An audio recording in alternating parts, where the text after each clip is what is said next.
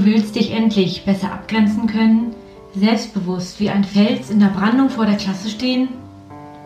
Du willst wieder öfter mit diesem herrlich beschwingten Gefühl einer runden Stunde den Klassenraum verlassen. Die Komplexität des Alltags zerreißt dich zu oft und du wünschst dir endlich wieder mehr Freude und mehr Gelassenheit. Weder im Studium noch im Referendariat hast du die Werkzeuge gelernt, die dir zu mehr Standing mit mehr Gelassenheit und Respekt verholfen haben. Komm, ich nehme dich mit auf den Weg, den ich bereits gegangen bin und weitergehe, damit deine berufliche Erfüllung auch für dich nicht dem Zufall überlassen bleibt. Dieser Podcast ist für dich. Denn so wie du stehe ich auch tagtäglich vor der Klasse und ich wette mit dir, dass deine Alltagsprobleme auch meine waren und zum Teil noch sind. Auch ich hatte Phasen in meinem Lehrerleben, die mich an den Rand meiner Komfortzone und darüber hinaus gebracht haben. Und daraus ist Hannas Teacher Training entstanden. Was habe ich dir also voraus? Seit gut zehn Jahren habe ich mir Wissen zu erfolgreicher Kommunikation und Führung sowie zu Schulpsychologie und Persönlichkeitsentwicklung aus Büchern und Seminaren angeeignet. Diese Erkenntnisse verknüpfe ich wiederum mit meiner täglichen Schulpraxis. Bist du bereit? Ich gebe dir gerne mein Wissen weiter. Buongiorno und herzlich willkommen bei Hannas Teacher Training, deinem Podcast für mehr Respekt, mehr Gelassenheit und mehr Standing und das vor jeder Klasse. Heute habe ich für dich den ersten E-Mail-Talk, in dem wir auch deine Fragen und Sorgen zum Thema machen können. Schreibe mir dazu gerne eine E-Mail, den Kontakt findest du in meinen Show Notes. Und ich sorge dann dafür, dass du schon ab morgen den Start hinlegst hin zu mehr Zufriedenheit und Freude im schönsten Beruf. Let's go. Die erste E-Mail stammt von einer Kollegin und sie schreibt, Liebe Hanna, ich habe vor einigen Monaten an deiner Fortbildung vom Hamster im Rad zum Fels in der Brandung teilgenommen. Ich fand deine Tipps sehr hilfreich. Besonders gefallen haben mir sowohl die ganz konkreten Tipps aus deiner eigenen Berufspraxis als auch dein liebevoller Blick auf die Schülerinnen und Schüler. Einige Empfehlungen konnte ich in meinem Berufsalltag bereits erfolgreich umsetzen. So habe ich bei dir unter anderem gelernt, Konflikte mit Schülerinnen und Schülern weniger persönlich zu nehmen und nicht zu streng an den Lerninhalten festzuhalten. Danke dafür. Dennoch habe ich derzeit ein konkretes Problem, zu dem ich deinen Rat bräuchte. Ich bin eine relativ junge Lehrerin, ich habe inklusive Referendariat fünf Jahre Berufserfahrung. Im letzten Jahr habe ich erstmals die Klassenleitung für eine fünfte Klasse bekommen. Leider ist die Klassenatmosphäre nicht gut. Viele Schülerinnen und Schüler gaben anonym an, sich in der Klasse nicht wohlzufühlen. Es gibt eine Gruppe von circa sechs Jungen, die sich einzeln in der Regel vernünftig zeigen in der Gruppe jedoch ganz anders agieren. Die Jungen fallen durch heftige Provokationen und respektloses, teilweise sogar aggressives Verhalten gegenüber Kolleginnen und Kollegen sowie gegenüber Mitschülerinnen und Mitschülern auf. In meinem Unterricht zeigen sie dieses Verhalten meist nicht. Ich vermute, dass sie wissen, dass ich als Klassenlehrerin engeren Kontakt zu den Eltern habe. Sowohl die Kolleginnen als auch die Kollegen beschweren sich allerdings fast täglich über das Sozialverhalten der erwähnten Jungengruppe. Sie scheint wenig Respekt vor den Lehrerinnen und Lehrern zu haben, auch die Klassengemeinschaft leidet sehr. Die Mädchen berichten mir regelmäßig, dass sie massiv beleidigt werden und dass die Gruppe, sobald kurzzeitig keine Aufsicht durch eine Lehrkraft erfolgt, gezielt Unruhe stiftet in Form von Beleidigungen, mutwilliger Zerstörung von Gegenständen in der Klasse, Verstecken von Sachen etc. Ich muss noch erwähnen, dass die Mehrheit der Jungen sehr gute bis gute schulische Leistungen erbringen. Nur zwei haben schlechtere schulische Leistungen aufgrund mangelnder Unterstützung aus dem Elternhaus. Die beschriebene Problematik betrifft demnach hauptsächlich das Sozialverhalten. Ich habe bisher einige Zeit und Unterrichtsstunden in Sozialtrainings investiert, auch mit externen Gruppen gearbeitet. Diese meinten ebenfalls, dass ich als Klassenlehrerin in dieser Klasse noch viel Arbeit vor mir habe. Ich führe sehr regelmäßig Elterngespräche, die Eltern zeigen sich auch kooperativ. Diese wirken allerdings nur sehr kurzfristig. Ein Ausschluss einiger Jungen aufgrund ihres Sozialverhaltens bzw. aufgrund konkreter Vorkommnisse von den letzten gemeinsamen Klassenveranstaltungen zum Beispiel Bowling, brachte ebenfalls nichts. Ich bin mit der Situation ehrlich gesagt überfordert. Meine Kolleginnen und Kollegen sind ebenfalls ratlos und belassen es dabei, sich regelmäßig bei mir über meine Klasse zu beschweren. Ich weiß nicht, wie ich die beschriebene Dynamik aufbrechen kann. Über eine Antwort wäre ich dir sehr dankbar. Vielen Dank für diese ausführliche E-Mail. Liebe Zuhörerinnen, lieber Zuhörer, ich hoffe, ihr erkennt euch in einer ähnlichen Situation wieder. Ich tue es definitiv und nun gehe ich die E-Mail Stück für Stück durch, nachdem wir jetzt einen Gesamteindruck bekommen haben. Ich habe bei dir unter anderem gelernt, Konflikte mit Schülerinnen und Schülern weniger persönlich zu nehmen und nicht zu streng an Lerninhalten festzuhalten. Ich habe die Erfahrung gemacht, dass Konflikte meist auf viele Situationen zurückgehen und ganz oft der Konflikt zwischen einem Schüler und mir als Lehrkraft oder zwischen dem Schüler und anderen Schülern nicht in erster Linie was mit dem Konfliktpartner, also dir als Lehrkraft oder dem Mitschüler zu tun hat, sondern erstmal mit verletzten, aufgestauten Emotionen in dem Schüler selbst. Das dient erstmal nicht als Problemlösung, aber als Entlastung, um auch sein eigenes Verhalten und den Umgang mit dem Konflikt schon mal etwas abzukühlen. Ja, und dann rational nach Lösungen zu suchen. Das konkrete Problem ist ja hier, dass die Klassenatmosphäre aufgeheizt wird durch so eine jungen Gruppe. Und da möchte ich zunächst hier einmal die systemische Sichtweise nahelegen um dann darauf einzugehen, wie diese jungen Dynamik aufgebrochen werden kann. Du schreibst, es gibt eine Gruppe von circa sechs Jungen, die sich einzeln in der Regel vernünftig zeigen, in der Gruppe jedoch ganz anders agieren. Die bilden ein geschlossenes System. Ein geschlossenes soziales System. Innerhalb dieses Systems nimmt jeder Junge erstmal seinen Platz ein. Die Klasse drumherum stellt ebenfalls ein soziales System dar. Und jeder weitere Schüler und jede weitere Schülerin nimmt da seinen oder ihren sozialen Platz ein. Du schreibst ja, dass die Jungs einzeln handelbar seien. Das Vier-Augen-Gespräch zum Beispiel bedeutet, dass dort ein anderer Bezug, eine andere, friedlichere Kommunikation möglich ist. Das heißt, das Vier-Augen-Gespräch zwischen dir als Lehrkraft und dem Jungen ist ein weiteres geschlossenes soziales System. Festzuhalten ist, dass innerhalb dieser drei genannten Systeme es jeweils immer um Anerkennung und Einfluss und um die Zugehörigkeit geht. Wir wollen gesehen werden, wir wollen uns wichtig fühlen, wir wollen gewertschätzt werden, als Schüler oder auch als Lehrkraft. Und dementsprechend fällt das Verhalten eines Jungen jeweils wenn er in den unteren, unterschiedlichen Systemen agiert, auch unterschiedlich aus. Während er im Vier-Augen-Gespräch ruhig ist, fällt er in seiner Sechsergruppe durch heftige Provokationen und respektloses, sogar aggressives Verhalten auf, wie du schreibst. Den Jungen geht es dann darum, den Platz im jungen System zu markieren. Die übrige Klasse, das andere System, fungiert dabei dann als Zuschauer. Und der Unterricht mit dir als Lehrperson dazu ist die Bühne. Das Jungensystem an sich ist ja auch eines, hinter dem sich jeder Junge verstecken kann. Und wenn wir uns in einer Gruppe verstecken können oder dann auch aus einer Gruppe agieren, fällt es uns immer leichter, mutiger zu sein. Dann sind wir respektloser, dann sind wir aggressiver. Das heißt, natürlich ist die erste Maßnahme, das wirst du auch getan haben, diese Jungsgruppe erstmal auseinanderzuziehen, indem sie natürlich definitiv der, nicht mehr nebeneinander sitzen, sondern verteilt in der Klasse. Diese Lösung wird aber nicht reichen, sonst hättest du mich nicht angeschrieben. Der zweite Hebel, um das zu deeskalieren dann, ist nämlich das Verhalten von dir als Lehrkraft. Und du hast ja schon gesagt, dass sie dieses Verhalten bei dir nicht an den Tag legen. Dennoch möchte ich einmal etwas da ausholen.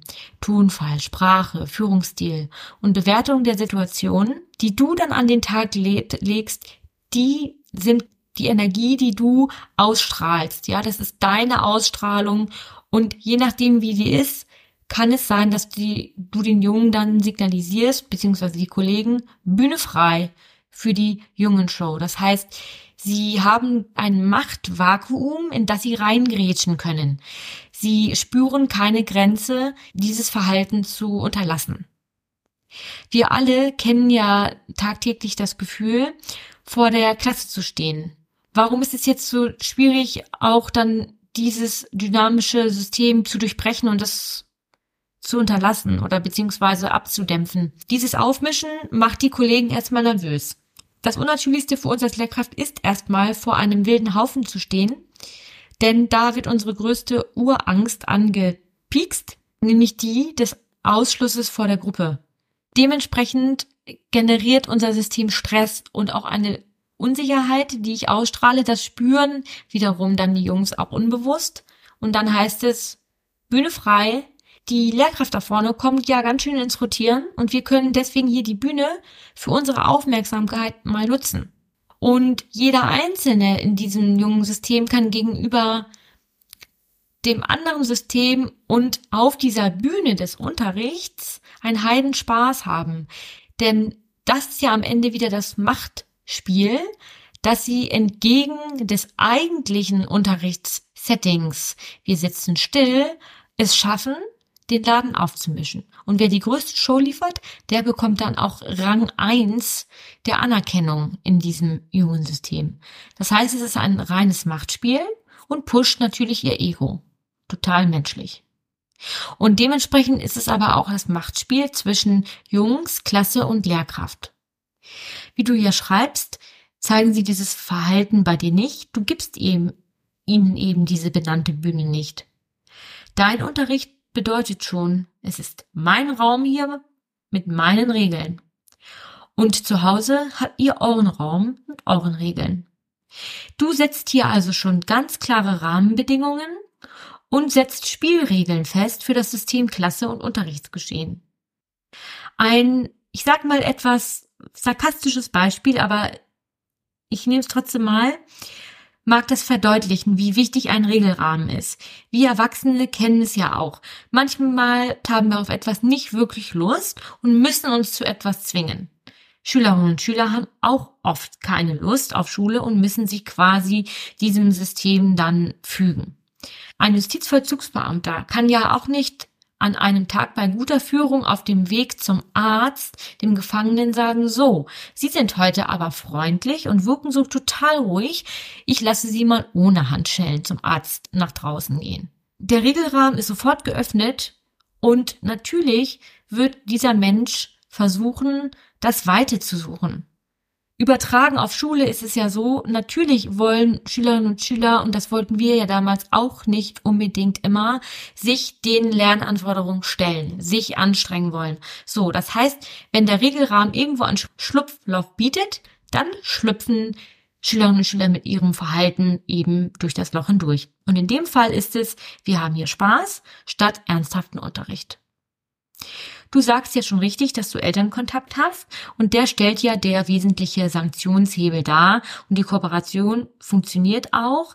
Sie wissen, sie ruft zu Hause an und es kommt eine Sanktion. Allerdings scheint das nicht alleine wirksam zu sein. Ansonsten hättest du mir auch eben nicht geschrieben. Aber du führst eben, sagen wir mal, die Sanktionslinie aus, Sanktionslinie aus. Und es kann aber natürlich sein, dass die Eltern zu Hause zu wenig Konsequenzen walten lassen. Und das liegt dann wiederum außerhalb deines Machtspielraums.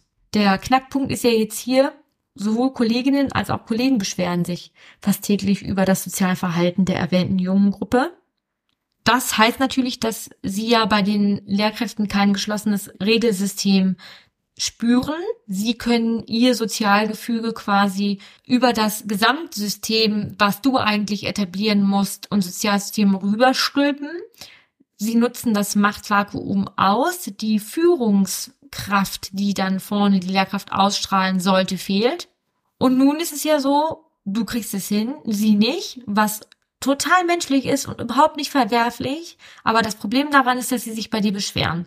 Sie könnten ja sagen, wie machst du das? Sie könnten deinen Regelrahmen analog zu dir einfordern. Sie könnten die ganzen, sie könnten sozusagen Copy and Paste machen und dein, deine Funktionen übernehmen. Sie sind immer noch eine andere Lehrpersönlichkeit und da wird immer noch eine Herausforderung dann drin liegen, wie Sie vor der Klasse Ihr Standing dann bestreiten. Aber Sie müssen definitiv Konsequenzen in petto haben, wenn nicht von alleine, dann eben von dir. Wenn Sie das nämlich tun würden, dann wäre ja der Preis den Jungen zu hoch für ihr Verhalten blechen zu müssen. In Form von harten Sanktionen auch seitens der Fachlehrer. Anders formuliert, bekämen die Jungs jede Stunde für gutes Verhalten 20 Euro, würden sie ganz schnell das Stören sein lassen. Heißt, die roten Linien, die die Kollegen setzen müssen, sind nicht vorhanden. Dreistes Verhalten, und du schreibst es ja hier, sie zerstören Sachen, sie verstecken Sachen. Ja, Vandalismus mit auch, muss dann auch mit einer Rechnung an die Eltern geahndet werden. Der Abbau der Bühne, die die Jungen bekommen. Und der Führungsstil der Lehrkraft, die müssen dafür sorgen, dass in ihrem Unterricht Ruhe einkehrt. Du machst deinen Unterricht und sie machen ihren. Den Schuh darfst du dir also nicht anziehen und dich dafür verantwortlich fühlen, dass der Unterricht bei den Fachlehrkräften nicht funktioniert. Jede gute Führungskraft, auch in der freien Wirtschaft, tauscht sich auch über Führungsstile aus. Also die Synergieeffekte nutzen, dass wir alle täglich vor der Klasse stehen und wer nicht bereit ist, Kollegen zu fragen, hey, wie machst du das? Und sich quasi auch Hilfe zu holen, der muss aber dann trotzdem die Verantwortung für seinen unruhigen Unterricht übernehmen. So, das ist natürlich jetzt die Frage, wie du das den Kolleginnen und Kollegen kommunizieren kannst. Denn du möchtest dir dir dieses Beschweren nicht noch die nächsten Wochen anhören. Heißt, du stellst deine Führungsstrategie vor mit deinen Konsequenzen, die der Kollege und die Kollegin übernehmen kann. Du machst die Sanktionen transparent. Das erkennen ja dann die Schülerinnen und Schüler auch wieder. Und sollte der Interesse, der Kollege kein Interesse daran haben, dann solltest du nach mehrfachen Beschwerden auch eine klare Grenze des Respekts dir gegenüber ziehen und kommunizieren, dass es zwar deine Klasse sei und du wirst alles dafür geben, dass sie sich in ihrem Sozialverhalten bessern, aber in deinem Unterricht zeigen sie dieses Verhalten nicht mehr und es ist eben sein Unterricht. Und er dürfe gerne deine Systeme übernehmen, aber du kannst nicht deinen Unterricht halten sein Unterricht und er trägt Verantwortung. Dein Unterricht und du trägst Verantwortung. Dann schreibst du ja weiter, ich muss noch erwähnen, dass die Mehrheit der Jungen sehr gute bis gute schulische Leistungen erbringen. Nur zwei haben schlechtere schulische Noten. Und da können wir einfach festhalten, dass die fehlende Erziehung, die fehlenden Konsequenzen von zu Hause natürlich dann bei den zwei Schülern nochmal eine Herausforderung darstellen, und gleichzeitig aber es bei den anderen Schülern wirklich zeigt, dass die einfach Grenzen brauchen. Punkt. Keine Psychologisierung des Verhaltens, ja, die sind keine verhaltensauffälligen Schülerinnen und Schüler, sondern die testen halt einfach, wie weit kann ich gehen und die brauchen eben auch aufgrund der Zusammensetzung, dass es eben sechs sind und nicht nur einer, ein Stoppen dieser Dynamik und das geht eben nur über dein Standing, was ich eben dargelegt habe, den festen Regelrahmen. Das ist also sozusagen die Taktik zum Standing und das machst du ja schon super. Den Kontakt zu den Eltern und eben deine Entlastung den Kollegen mitzuteilen, dass sie Selbstverantwortung übernehmen müssen. Tu es einfach. Ich habe es selber durch. Wie ängstlich war ich oft, Kollegen freundlich und klar eine Grenze zu ziehen. Es ist, also es ist ja ein Nein zur Verantwortungsübernahme ihren Unterrichts und das zugleich auch ein Ja zu dir. Und du wirst sehen, die werden, weil sie merken, oh, ich komme mit meinem Beschweren nicht mehr weiter, selbst Verantwortung übernehmen für die Stunden. Du hast, so schreibst du ja schon mehrere Stunden in Sozialtrainings investiert und es scheint ja auch irgendwo schon gefruchtet zu haben. Andererseits könnte ich auch argumentieren, bei einer fünften Klasse ist das Sozialtraining so wirksam bei Fünftklässlern. Ich weiß nicht genau, was ihr gemacht habt. Da wäre es auch super interessant, dass wir nochmal telefonieren und überhaupt auch gerne telefonieren, um nochmal so ein paar Formulierungsbausteine auch zurechtzulegen gegenüber den Kolleginnen und Kollegen oder für Situationen, in denen du denkst, oh, hier würde ich gerne noch ein bisschen souveräner rüberkommen. Ich halte nicht so viel von Sozialtrainings in den frühen Jahrgängen, wenn sie sehr kognitivierend sind. Das heißt, wenn viel über Verhalten gesprochen wird. Ich denke, Kinder und besonders auch Jungs, die müssen einfach spüren, ja, die müssen quasi im Training, im Verhalten merken, okay, das Verhalten lohnt sich und das nicht und das muss ich aber nicht nochmal übers Köpfchen durchdenken. Also diejenigen, die ihr Verhalten reflektieren können, diese Schülerinnen und Schüler, die verhalten sich sowieso meistens an Regeln. Hinzu kommt natürlich auch, dass die Klasse bei dir ruhiger ist, weil ihr schon eine tiefere Schüler-Lehrer-Beziehung habt. Die Vertrauensbasis ist gegeben, davon gehe ich aus. Du wirst wahrscheinlich auch den Schlüssel nutzen, dann diese Schülerinnen und Schüler, beziehungsweise die jungen Gruppe hier, besonders wertzuschätzen. Und das ist auch etwas, was die Fachkollegen machen müssten. Also sobald Verhalten gut ist, reingrätschen, loben, um das positive Verhalten zu verstärken. Manchmal müssen wir ja loben, für das Selbstverständliche. Aber genau das ist ja unser Job, dass wir oft Verhalten hervorheben bei Schülerinnen und Schülern, für die es eben nicht selbstverständlich ist. Ja, also welches Verhalten ist denn schon normal? Natürlich haben wir unsere Normen, aber wir müssen uns immer wieder bewusst machen, ich kann über die Norm hinaus, unterhalb, oberhalb der Norm loben, aber auch sanktionieren, je nachdem, wie es eben die Schülerinnen und Schüler brauchen. Zusammengefasst, ja, ist es ja bei dir der Spagat zwischen liebevoller Ansprache und harten Grenzen. Das ist dein Rollenhandel, was du ja hier parierst und das müssten die anderen eben auch machen. Was ich auch immer noch ganz interessant finde, ist dann auch direkt bei solchen Kindern auch wirklich zu sagen, ich mag dich als Menschen, aber dein Verhalten, das geht mir hier gehörig auf den Zeiger. Hier sind wir im Raum Schule mit meinen Regeln. Daran schließt sich eben diese große Aufgabe professionellen pädagogischen Handelns. Jede Interaktion ist eine neue Chance, dass der Schüler sich in besserem Verhalten beweisen kann. Und reagierst du bei der nächsten Begegnung wieder mit der Brille der inneren Genervtheit, dann merken das die Jugendlichen unbewusst. Und das machen die Kollegen wahrscheinlich auch hier. Wie können wir diesen Spagat zwischen gezielten Loben und strikter Rahmensetzung denn halten? ja, wir müssen immer wieder zwischen Verhalten und dem Menschen trennen. Schülerinnen und Schüler wollen gesehen werden, sie wollen ernst genommen werden und sie wollen vor allen Dingen merken, die Lehrerin und der Lehrer, die wollen, dass ich was lerne, die pushen mich, ja, wie so ein Trainer. Und die freuen sich, wenn ich was dazugelernt habe und das Feedback, was sie mir geben, das hilft mir. Ich bin ja nicht nur Wissensvermittlerin, sondern ich bin eben auch der Motivator der Schülerinnen und Schüler. Wir hören uns beim nächsten Teacher Talk. Wenn du wissen willst, wer hinter dieser reizenden Stimme steckt, besuche gerne meine Website www.hannas-teachertraining.de. Den Link findest du auch in den Show Notes. Buche dir dort deinen ersten Teacher Talk mit mir, bei dem wir das Thema deiner Wahl rund um Schule und Lehrerpersönlichkeit angehen. Natürlich kostenlos. Wenn dir diese Podcast-Folge richtig gut gefallen hat, bewerte den Podcast gerne mit fünf Sternen und teile Hannas Teacher Training mit deinen Kolleginnen und Kollegen. Denk daran, je mehr wir unseren Alltagsthemen Gehör verschaffen, desto mehr lösen wir unnötige Belastung auf. Deine Schulalltagshürden sind auch jene deiner Kolleginnen und Kollegen. Schreibe sie mir und ich mache deine Hürden hier im Podcast zum Thema, denn du bist sicherlich nicht die Einzige. Natürlich anonym. Bis zum nächsten Mal und zeig dich.